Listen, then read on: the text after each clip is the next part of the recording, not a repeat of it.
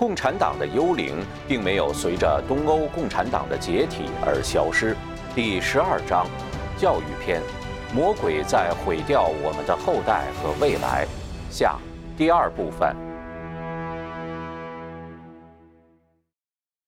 二，用道德相对主义混淆学生的价值观。很多上世纪七十年代末期上学的美国人都记得这样一节课。老师让学生假想一个情境：沉船之后，几个人被迫登上救生艇，有船长、几个儿童、一名怀孕的妇女、一名男同性恋等。由于救生艇超载，必须让一个人放弃求生的机会。老师让学生讨论让谁离开救生艇，也就是决定哪一个人应该放弃生命。而老师对讨论不做任何评判。这是七十年代出台的澄清价值观课上常常使用的一个故事。这类课程除了澄清价值观以外，还有决策制定、情感教育、探索、毒品预防、性教育等。为什么强尼不能分辨对错的作者基尔派翠克描述，这类课堂的讨论变成了无目的的自由交谈，观点来来回回，却永远没有结论。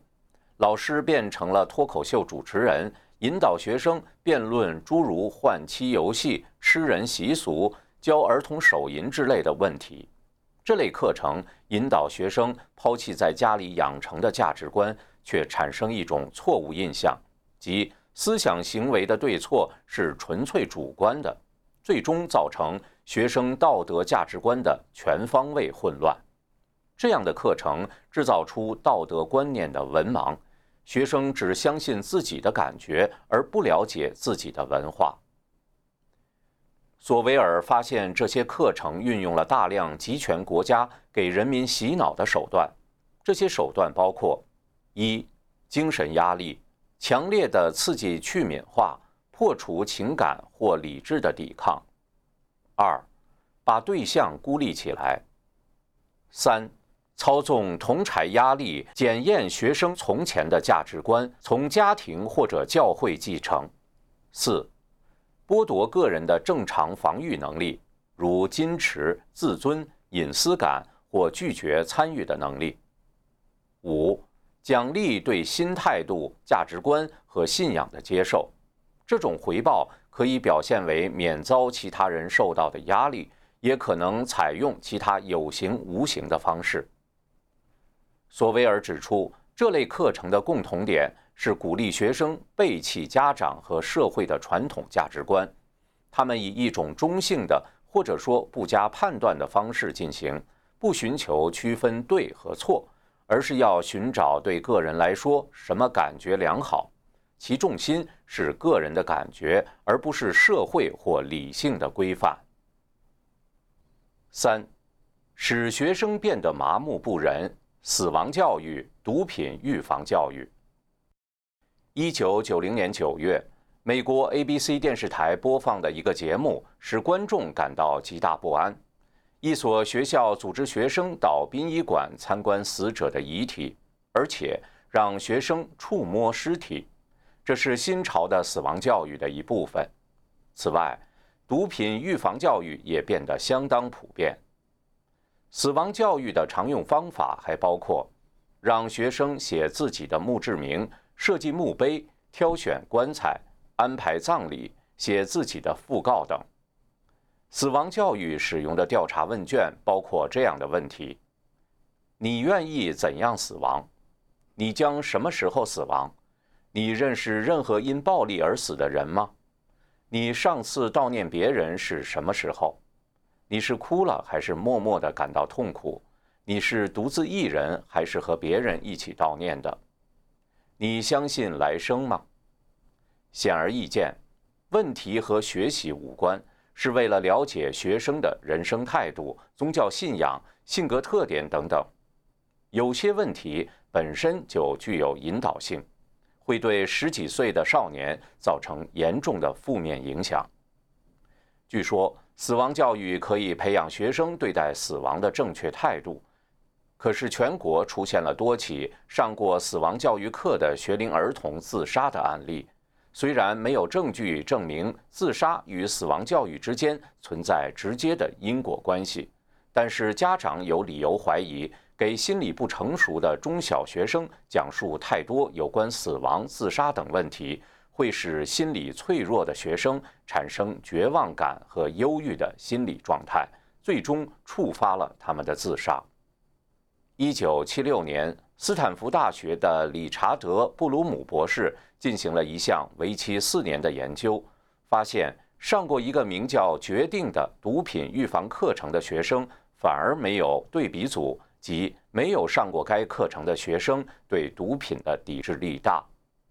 一九七八年到一九八五年之间，斯蒂芬·茹尔斯教授进行了一项研究，比较上过探索课程的学生和没上过该课程的学生吸烟和药物滥用的情况。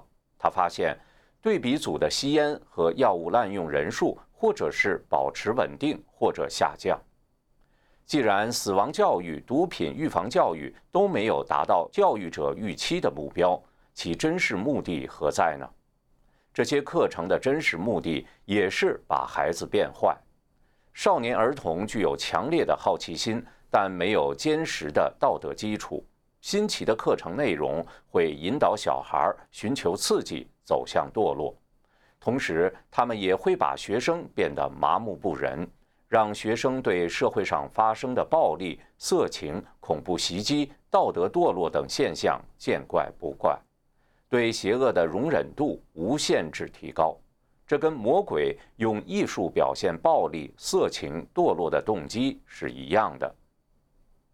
四。淫秽的性教育，在东西方的传统中，性在公众场合是一个禁忌的话题。神给人定下的道德规范要求，性行为只能发生在婚姻之内，其他形式的性行为被视为违背神的诫命的淫邪。这就决定了性和婚姻不可分离，在正常社会中不可能是一个公众话题。传统社会中。对于不到婚姻年龄的青少年，只有青春期生理教育，并不需要今天的所谓性教育。现代意义的性教育是法兰克福学派创始人格奥尔格·卢卡奇首先在社会上大规模推行的，目的是借此颠覆传统西方价值观。一九一九年，卢卡奇在短命的匈牙利苏维埃共和国政府担任文化部长。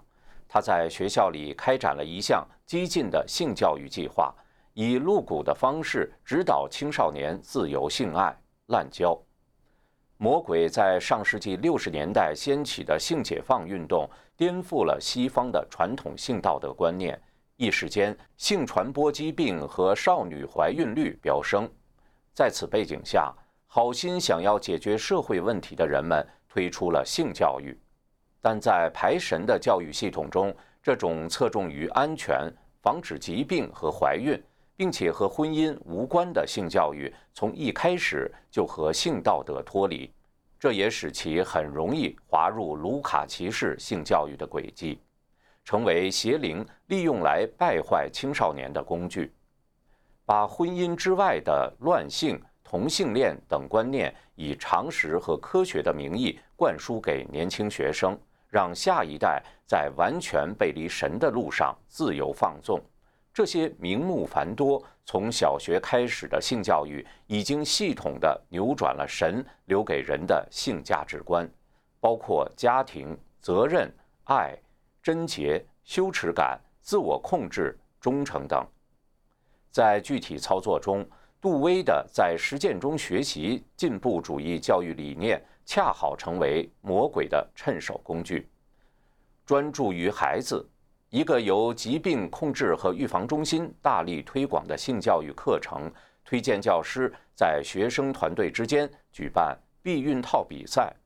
团队中的每个人都必须将避孕套套在成人玩具上，并将其取下，看哪个团队首先完成。根据你应该骄傲、负责任。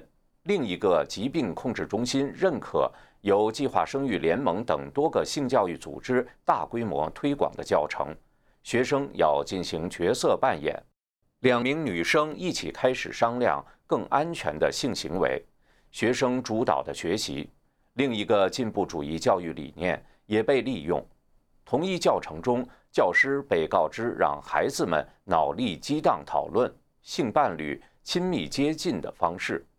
对此讨论话题，教程中建议了各种肉体接触和刺激欲望的方式。对大多数心底还保留点传统伦理的人来说，很难区分这种课程到底是教育还是儿童色情。上述教程的主要推广者——计划生育联盟组织，是美国最大的性教育教程和教材的提供者，在全世界十二个国家有分会。该组织也是激进的堕胎权鼓吹者，其前身是美国避孕联盟。其创立者玛格丽特·桑格是一位激进的社会主义者，憧憬斯大林统治下的苏联，并前去朝拜。他是性爱自由、乱性运动的强烈拥护者。在首次发生婚外情之后，他感叹：“真的感受了自由。”他主张女性拥有成为未婚妈妈的权利，甚至写信鼓励自己十六岁的外孙女乱性。还说做爱每天三次比较恰当。他创立避孕立法组织，正是基于自己淫荡生活方式的需要。在该组织推出的现代性教育教程中，我们不难看出共产邪灵主导的性爱自由理念的烙印。这完全正常，是一本销量百万、被翻译成三十种语言、在全世界广泛使用的性教育教材。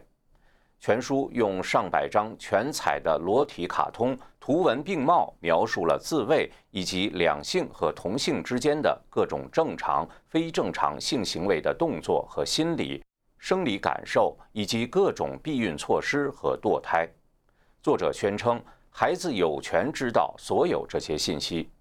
该书的主题是：各种性行为都是完全正常的选项，不做任何道德评判。一本广泛使用的初高中性教育教材中，作者告诉孩子，有些宗教认为婚姻以外的性是有罪的，你得自己决定这些信息对你来说有多重要。一言以蔽之，一切价值都是相对的，是非对错由你自己定。今天的美国公立学校基本上有两大类性教育课程。一类是前面叙述的主要性教育组织大力推动的全面性教育，包括性行为、避孕、防止性病的教育；另一类是节制欲望教育，不谈避孕话题，鼓励学生节制欲望，将性行为延迟到结婚。不可否认，社会道德，尤其是性观念普遍变异，对神的信仰示威。媒体、互联网上色情资讯泛滥，无一不在拖着孩子滑向堕落的深渊。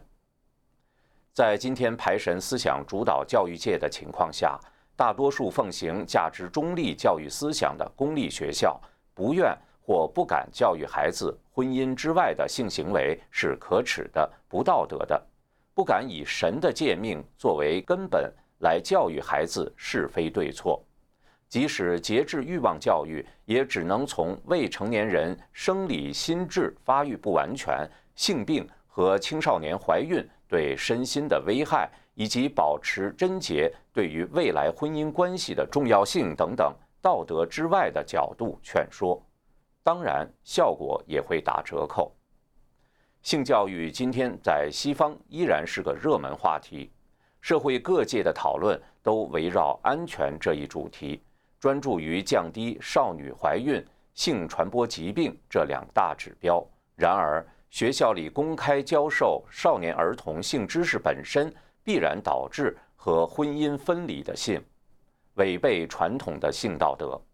但即使这两大指标因此下降为零，就真的安全了吗？性观念比美国更加开放的欧洲，确实通过有效的性教育。做到了少女怀孕率低于美国。有人对此高兴，有人对此忧虑。不论哪种结局，魔鬼都达到了败坏人类道德的目的。五，以自尊为名放大自我中心主义。上世纪六十年代以来，一个新的教条在美国教育界大行其道，在教育大滑坡当中扮演了重要角色。这就是所谓自尊。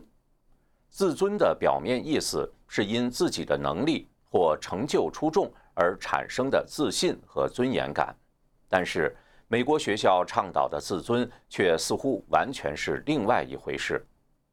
斯图特博士的自我感觉良好的课程设计，以自尊为名降低难度，中描述了目前学校非常普遍的现象：学生们关注自己的分数，而不是关注自己到底学到了什么和付出了多少。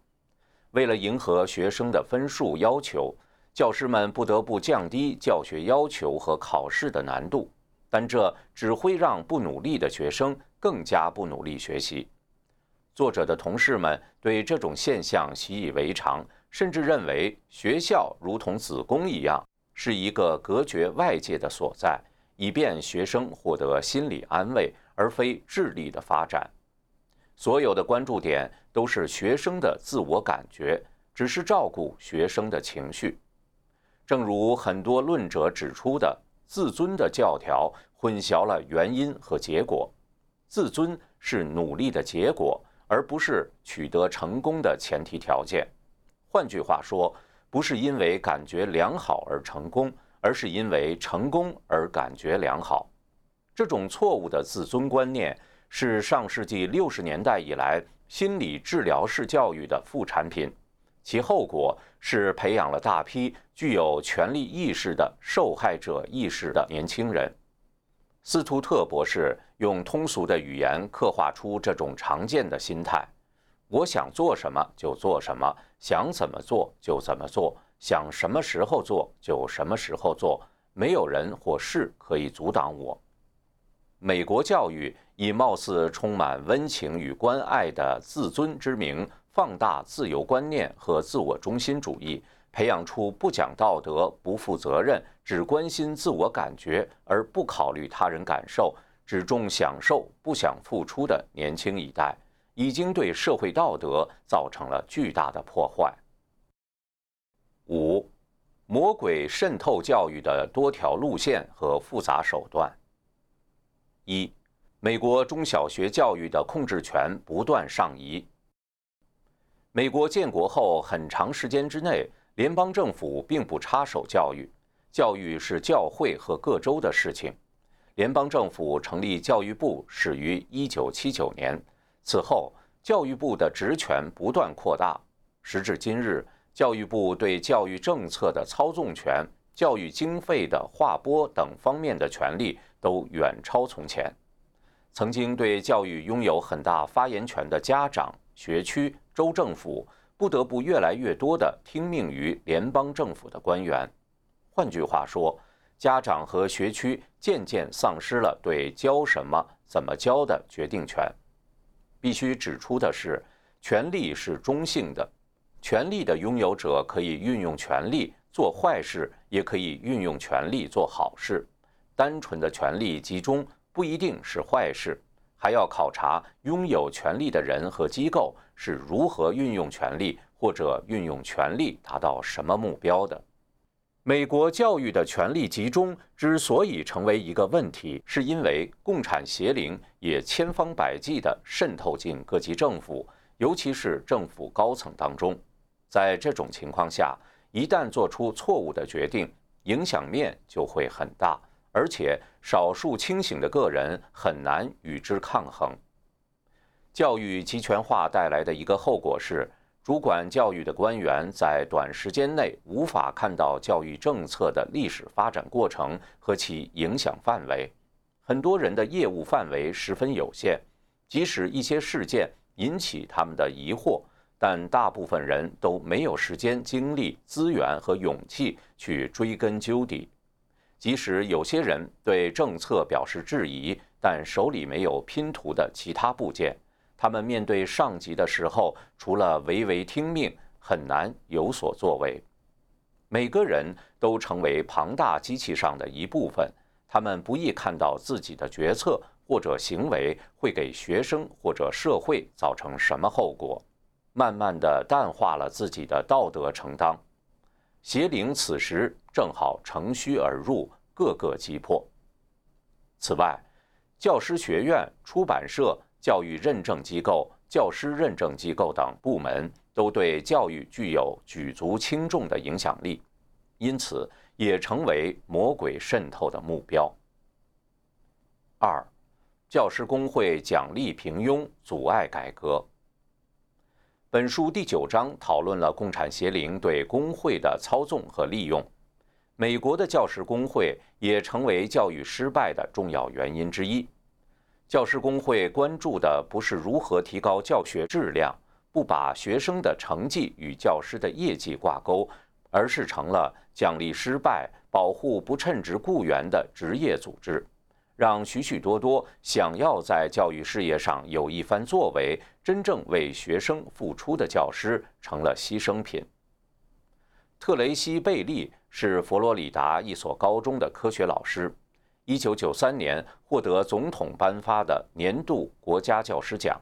美国教师联合会主席说：“他很高兴他的工会成员获此殊荣。”然而，真相是贝利已经退出了工会。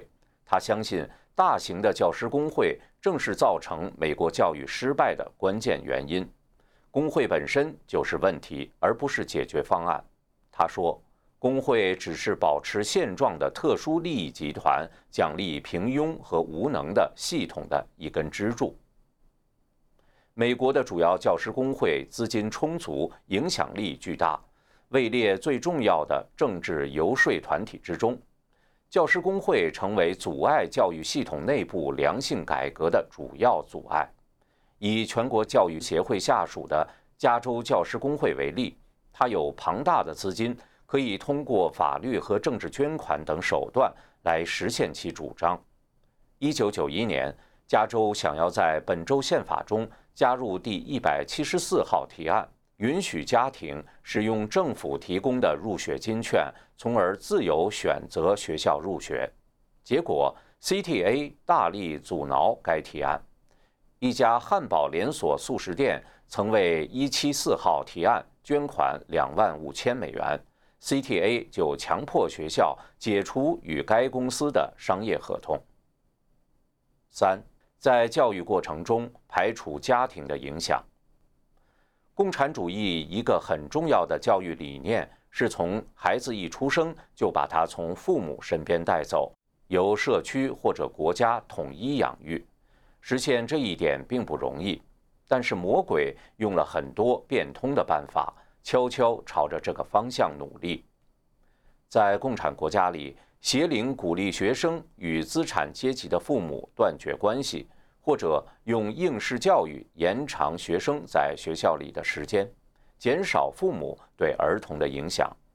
在西方国家里，排除家庭的影响采用了不同的方式，比如尽量延长学生在校时间，降低儿童入学年龄，不让学生把课本和学习材料拿回家，不鼓励学生把有争议的内容讲给家长听，澄清价值观类课程。离间学生和家长之间的关系，比如一个参加探索课程的学生的家长反映说，好像家长永远是被用负面的方式呈现的。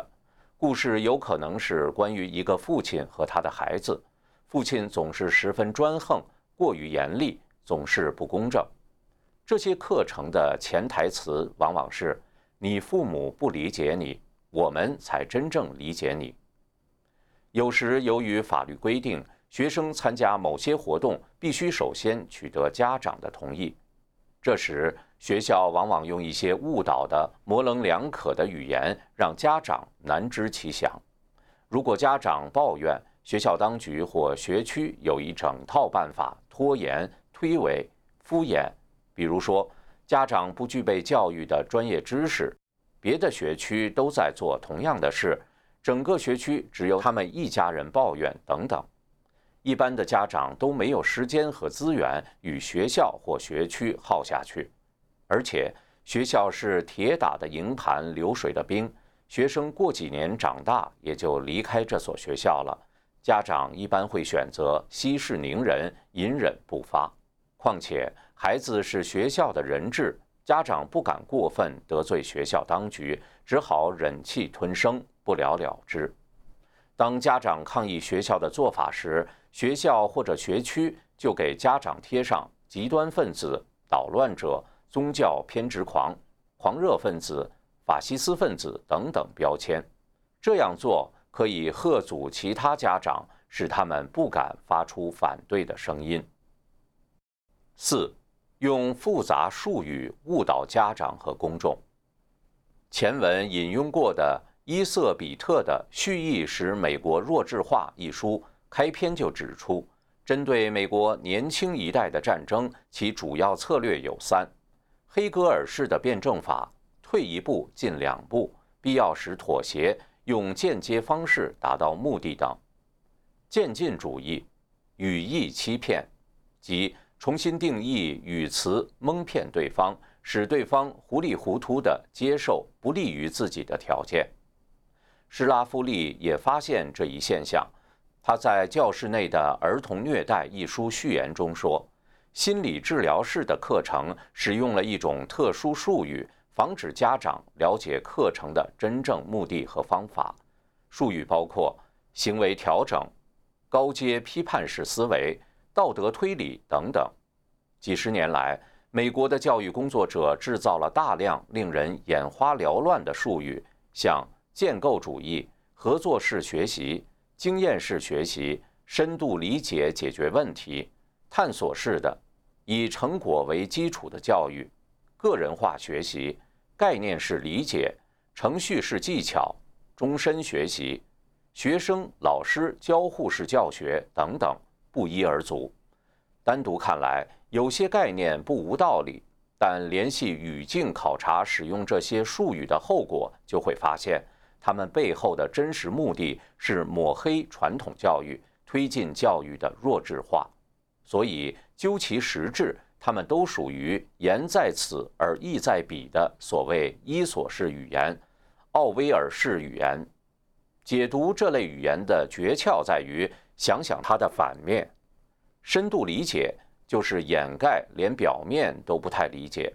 终身学习。就是掩饰眼下的学习不太成功，其余仿此。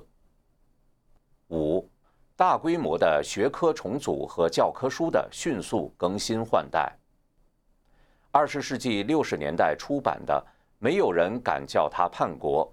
分析了三十年代的一次教科书改革，这次改革把历史、地理、社会学、经济学、政治学等。不同学科的内容都综合到一套教科书当中。这套书抛弃了传统教科书的内容、理念和编纂方式，贬低美国英雄和美国宪法，反宗教，鼓吹对个人生活的社会主义式控制。这套教材因为过于庞大，而且不属于任何一个传统学科的范围，而没有受到各个学科专家的关注。很多年后，当公众认识到问题起而反对时，已经有五百万学生学习了这套课本。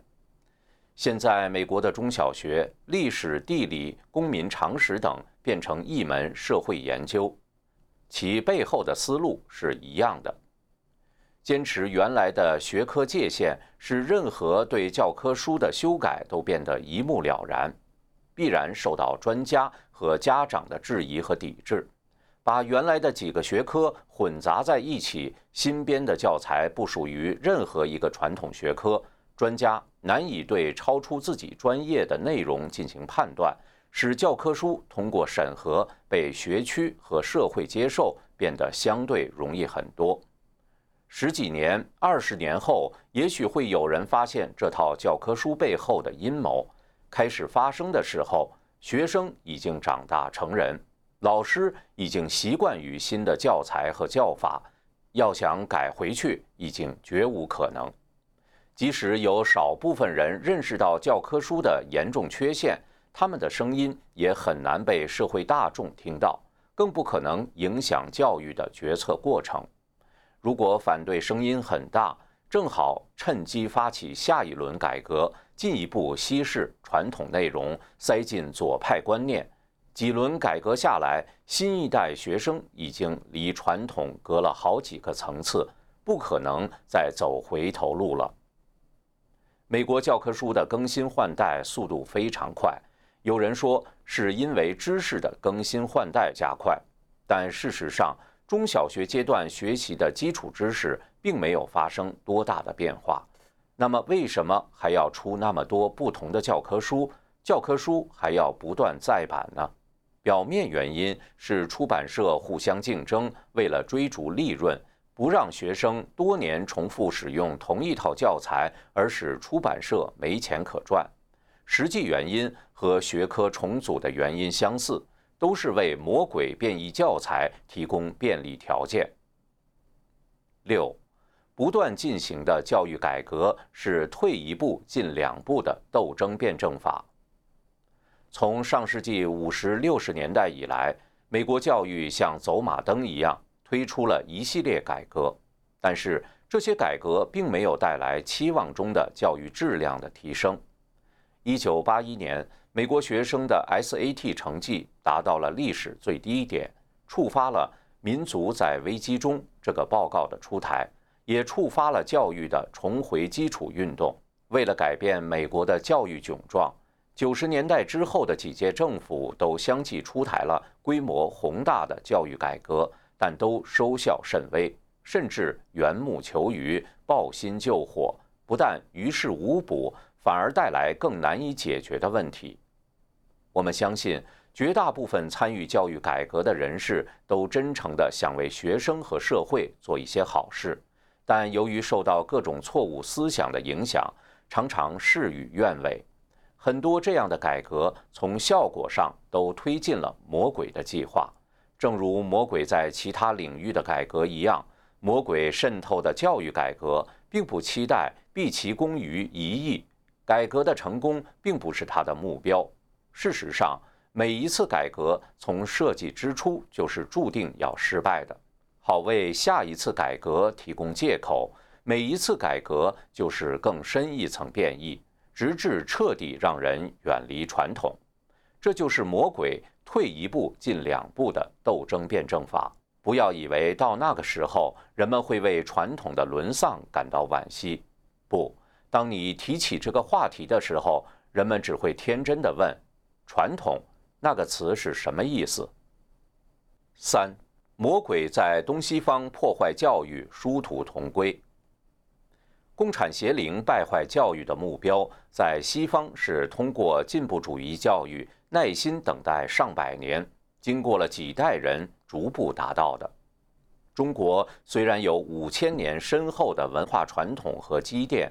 但邪灵利用特定的历史条件，造成当时人们的急功近利的心理，诱导中国人采用了激进的手段，在数十年间迅速割裂传统，让人摒弃传统价值，达到败坏教育、败坏人类的目的。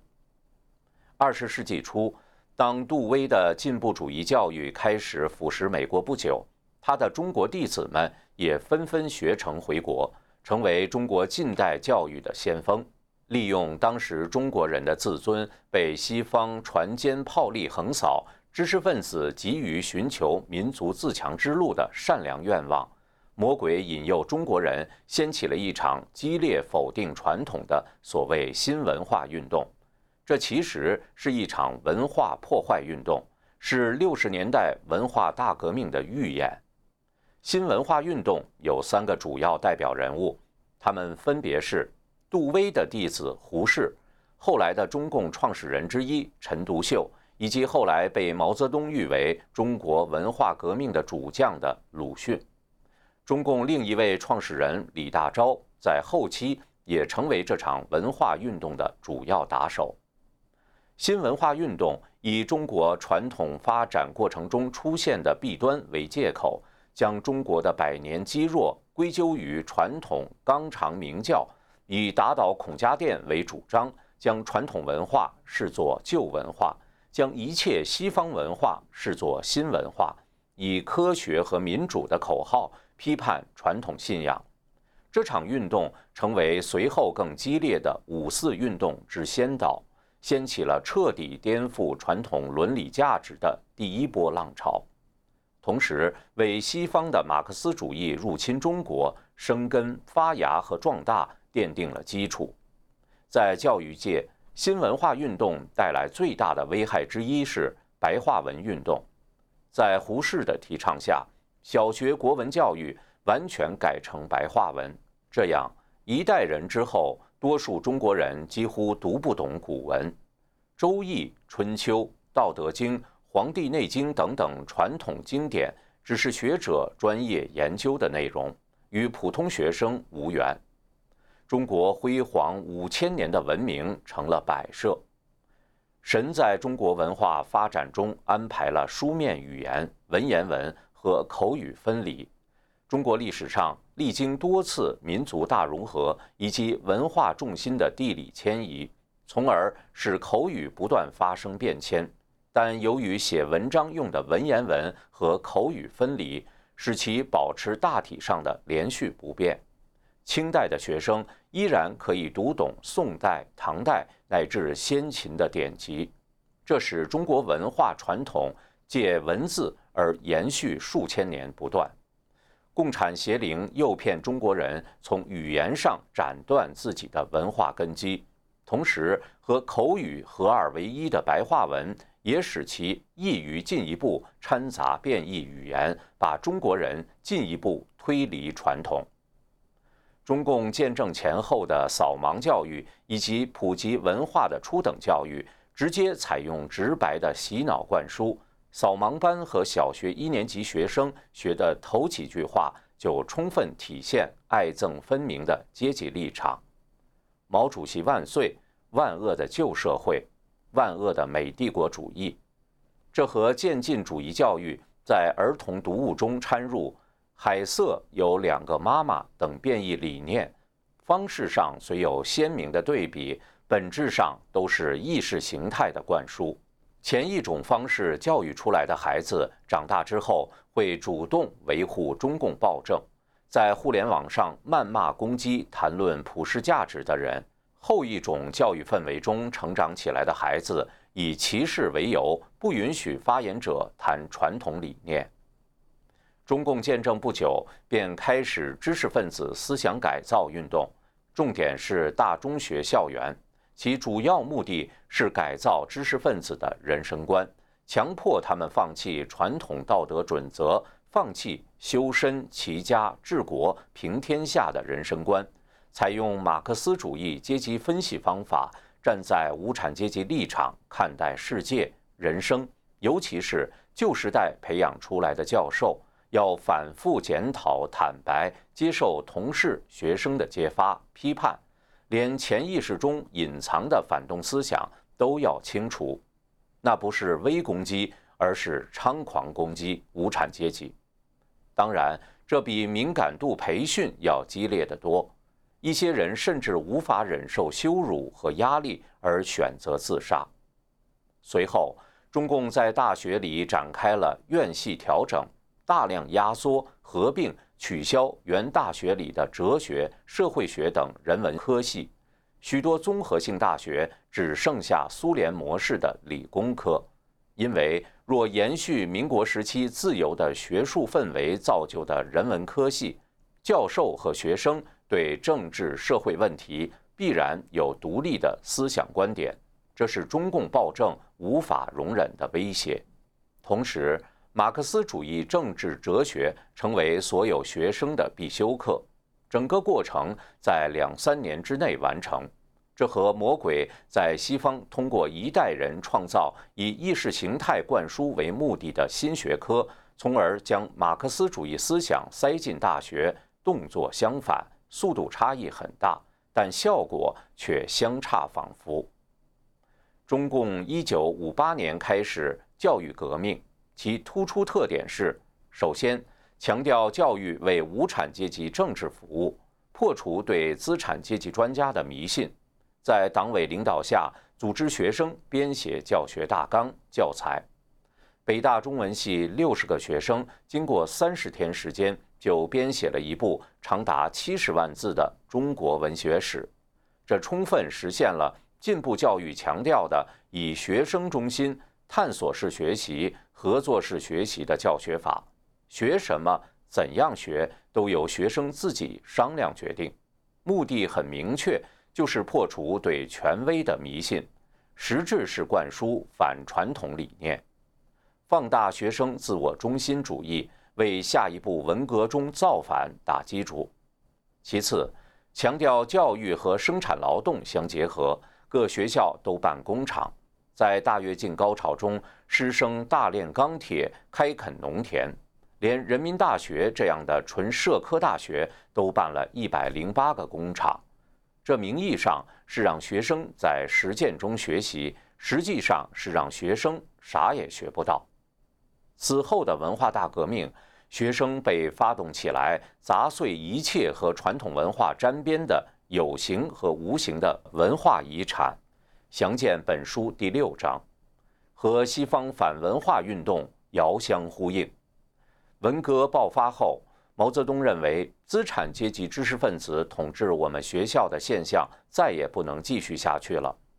中共于一九六六年六月十三日。下发大学招生改革的通知，实施纠偏行动，取消大学入学考试，大量招生工农兵学生。文革中电影《决裂》反映了这种招生改革的理由：一位贫农出身的青年，文化水平不够，但凭两手干农活磨出硬茧而获得入学资格。校长认为，文化低能怪我们吗？不能。这笔账只能算在国民党地主资产阶级压迫者身上。当代西方就有教授发表论文表示，数学考试会导致种族歧视，因为某些少数族裔的学生数学成绩比白人学生低。也有教授发表论文说，按照男生更高的数学水平要求所有的学生，造成对女生的性别歧视。凭硬减上大学和将数学成绩低归罪为种族性别歧视，都是魔鬼把学生弱智化的手段。文革之后，中国恢复了高考，从此高考成为教育的指挥棒，中小学教育完全以高考为最终目的。大批学生在这种公立教育制度下，成为只会考试的机器，没有独立思考能力。也没有辨别是非的能力。同时，马克思主义哲学、政治经济学一直是挥之不去的必考科目。在和传统断绝的学生的头脑中，是非善恶完全按魔鬼的标准衡量。因此，九一一恐怖袭击之后，大批学生欢呼，小学生宣称长大要当贪官，大学生卖淫代孕。成为各大学的新风景线，魔鬼已劫持了我们的下一代。结语：回归传统教育。教育承载着一个国家、民族与人类文明的未来，是百年、千年大计。回顾百年来的美国教育，在共产邪灵的渗透和影响下，已经千疮百孔。家长、老师。被限制的无法给予学生很好的教养，本应让学生们成才的学校，成为放纵学生、把他们引入歧途的重要场所。学生道德的缺乏、技能的低下、脆弱的心理承受能力与各种恶习、乱象、反传统与反社会的风潮，让全社会感到揪心。共产魔鬼正在吞噬人类的后代与未来。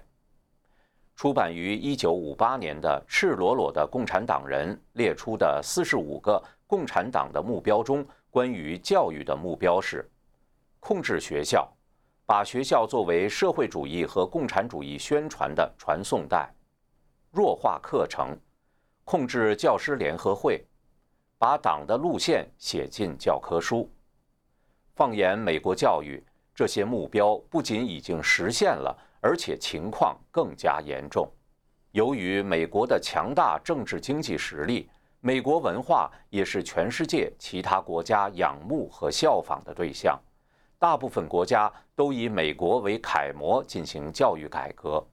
美国的教学理念、教材、教学方法、学校管理等影响了很多国家，因此在一定程度上改变了美国教育，就等于改变了全世界的教育。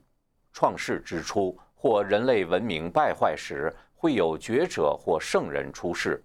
这些觉者或圣人，恰恰是一群被称为老师的人，如古希腊文明的奠基人苏格拉底是一位教育家，在福音书中，耶稣也称自己为老师。释迦牟尼佛有十个名号，其中一个是天人之师。孔子是位教育家，而老子是孔子的老师，他们告诉人做人的根本。如何敬神？如何与人相处？提升道德？这些被称为老师的觉者和圣人，是人类最伟大的教育家。他们的语言塑造了各大文明的形态，成为各大文明最重要的经典。他们所传授的价值观和提升道德的方法，才是让每个个体达到心灵健康的大道。而心灵健康的个体。才是保障社会的健康的基本要素，无怪乎这些最伟大的教育家说出了相似的结论：教育是为了培养至善的品德。曾被实践几千年的东西方古典教育，秉承了神传给人的文化，保留了大量珍贵的经验和资源。根据古典教育的精神，德才兼备。是评判教育成功与否的重要标准。在人类教育回归传统的过程中，古典教育的宝藏值得我们去锲而不舍地挖掘学习。道德高尚的人可以自我管理，这是美国国父们希望的社会形态。道德高尚的人会得到神的赐福，凭着勤劳和智慧获得物质上的充裕和心灵的满足。更重要的是，道德高尚的人才能让社会代代繁衍、生生不息。这是那些觉者和圣人，人类最伟大的教育家，对今天的人回归传统教育的启示。